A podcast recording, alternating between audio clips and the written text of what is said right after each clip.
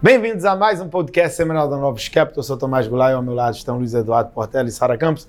Nessa semana que antecede o Natal, as coisas já vão um pouco mais lentas, né, Sara? É, uma semana mais tranquila. A gente começou a semana com a decisão do Banco Central do, do Japão e também foi nessa linha mais morna é, do que o esperado.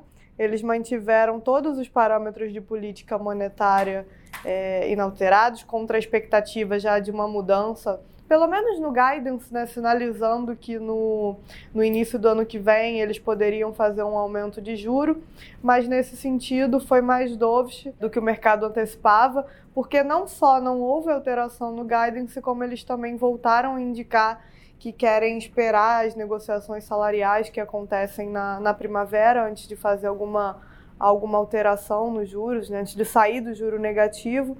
Então, quando eles falam isso, dá a entender que a, a reunião de janeiro também não vai ser essa reunião de, de mudança, até porque o Ueda, que é presidente do Banco Central, sinalizou que daqui até lá a gente vai ter pouquíssimos dados, pouquíssima informação nova. Então, nesse sentido, frustra é, um pouco as, as expectativas de, de mercado. E no âmbito da inflação, a gente continuou é, tendo notícias positivas. No Reino Unido, a inflação de novembro veio bem abaixo do esperado e com uma composição boa, porque a gente viu não somente é, a inflação de bens vindo bem baixa, né, numa deflação até em muitos, muitos componentes, mas a própria inflação de, de serviços veio, veio melhor e mais baixo quando a gente para para pensar, né, num comparativo do quão bom foi, é, abaixo do que o, o Banco Central projetava para o primeiro trimestre do ano que vem. Então foi uma surpresa, uma surpresa bem grande e como o Reino Unido estava um pouco atrasado nesse, nesse processo, parece se juntar é, aos demais, parece se juntar à zona do euro com essas surpresas de inflação é, mais positivas.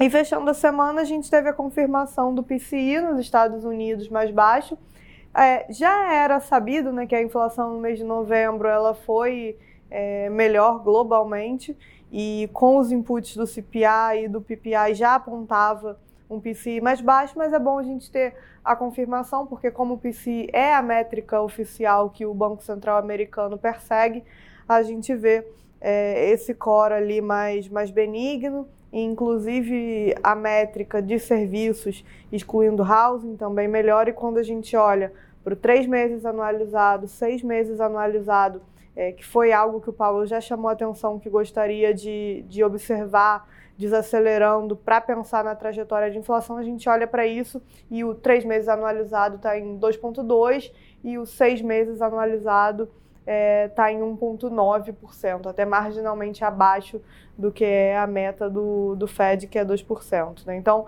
vai nessa linha de, de confirmar esse final de ano mais positivo na, na ponta da inflação.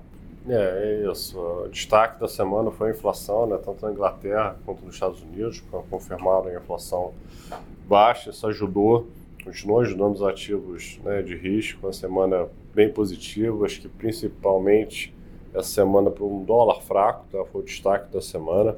Né? Se a gente pegar aqui alguns emergentes, como né, o peso mexicano é 1,20, o próprio real aqui é 1,70, mas, mas os países desenvolvidos também, a Austrália 1,5%, o euro 1,10%. Né? A moeda noruega segue como né, grande destaque, né? porque eles tinham subido os juros na contramão né, do resto do mundo, valorizou 2,5% na semana. Então foi uma semana que na parte de juros foi um pouco mais calma nos Estados Unidos, né? a parte curta ainda fechou 12 bips, mas o 30 anos abriu 4 bips, então a gente começa a ver que o 30 anos nos Estados Unidos não está sustentando abaixo de 4, então ele tentou vir abaixo de 4 algumas vezes e fechou acima, então está fechando a semana aí no 4,05, então é um sinal importante, já olhando aí para o ano que vem, que a gente vai ter o aumento das emissões, né, devido ao crescente déficit da economia americana, né? então mostra que esse movimento da, do shipping da curva, né? a parte longa vai, vai seguir mais é, é, pressionada. Tá? As bolsas né, seguiram aí no tom positivo, né? Bovespa aqui 2%, né? o Bolsa Americana 0,80%, Nasdaq 1%, o Small Cap americano é, 2,30%, né? É, então, mais uma semana positiva. Né? Commodities, é, destaque para o petróleo, né, que subiu quase 3% na semana, fechando quase né, 74. É, e a gente segue no tom né, positivo, né? inflação caindo, né, acho que a atividade ainda ok, né, nenhum sinal de, de medo de, de, de alguma coisa de recessão, estamos no soft landing, né? É, então acho que o mercado vai seguir nessa atuada. A gente teve os últimos números importantes né, do ano. Né? Então agora né, a gente ter que esperar a virada do ano aí para ver se né, como é que vai ser os próximos passos aí da inflação na atividade, principalmente nos Estados Unidos. É, por mais que a gente veja alguns números piores, né? A gente viu dado de housing vindo um pouquinho abaixo do esperado. É, os números mostram desaceleração, teve até revisão para trás né, no, no PIB, consumo um pouquinho pior. Mas se a gente for pensar na, na foto como um todo, o número de pedidos de auxílio-desemprego segue bem baixo, então não dá aquela sensação de que é, ninguém está sendo demitido, tá uma desaceleração que não, não, consiga sustentar e que vai acontecer de forma muito acelerada. Realmente. É, a sensação no mercado de trabalho ainda, né, não, menos apertado, mas, mas ok. É, a gente né? viu isso até na confiança essa semana, né? A confiança foi bem mais forte e quando você pega lá a pesquisa, as pessoas respondem que a sensação é que inclusive a renda está melhor. Porque como a gente tem inflação caindo, preço de gasolina caindo, alimentação caindo, as pessoas têm a sensação de que a renda está aumentando e isso ajuda muito o sentimento do consumidor. E para finalizar aqui nos mercados, no mercado de juros aqui no Brasil, né, a parte longa né, fechou aí 12 bips, né, foi o destaque, acho que é muito em função do, da ata do, do, do Copom, né, que foi é, um pouquinho mais rock, né, na linha de que vamos seguir com 50, né, e teve né, relatório de inflação é, também, né, Tomás?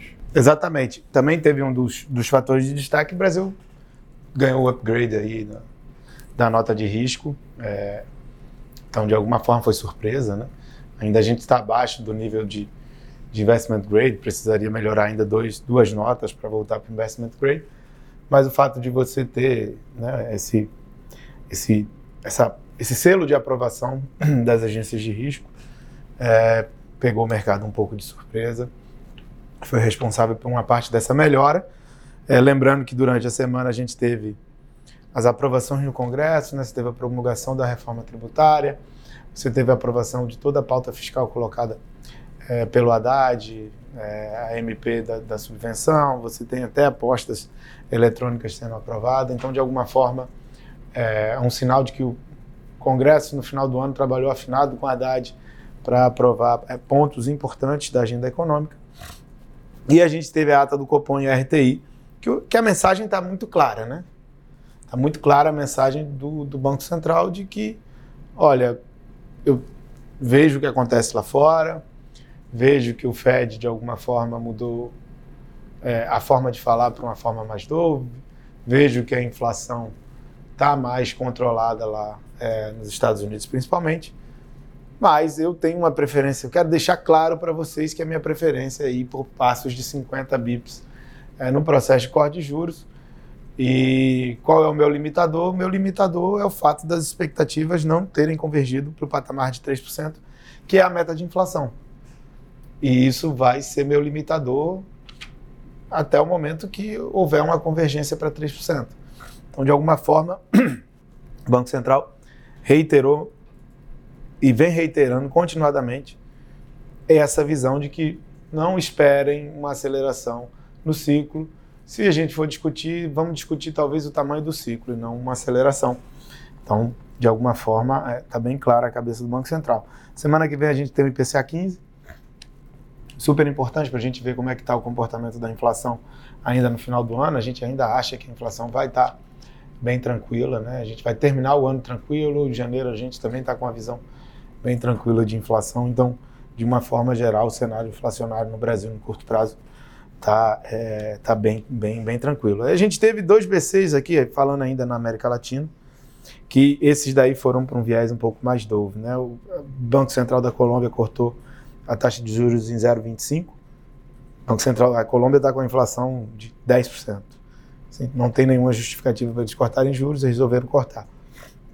E o Banco Central do Chile, com um ciclo né, de política monetária deles bem errático, né? corta 100, 75, corta 50, volta a cortar 75.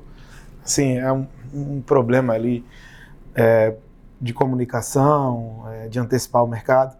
Então, são dois bancos centrais que estão mais novos e a gente tem, por outro lado, o Banco Central do Brasil, talvez o Banco Central do México, como os pontos mais rocks aí, é, principalmente nesse comparativo global. Então é isso, pessoal. Um Feliz Natal para todo mundo, né? Aproveitem aí a ceia com suas famílias. Até a próxima. Bom Natal, pessoal. Até semana que vem. Feliz Natal, boas festas semana que vem. Abraço.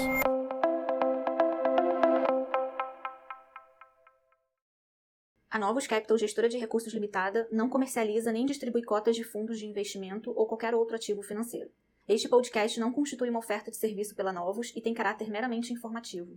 A Novos utiliza informações de fontes que acredita serem confiáveis, mas não se responsabiliza pela exatidão de quaisquer das informações assim obtidas e utilizadas neste podcast, as quais não foram independentemente verificadas. Estas informações podem estar desatualizadas ou sujeitas a opiniões divergentes. Este conteúdo não constitui uma opinião ou recomendação, legal ou de qualquer outra natureza, por parte da Novos, e não leva em consideração a situação particular de qualquer pessoa. A utilização das informações aqui contidas se dará exclusivamente por conta e risco de seu usuário. Antes de tomar qualquer decisão acerca de seus investimentos, a Novos recomenda ao interessado que consulte seu próprio consultor legal.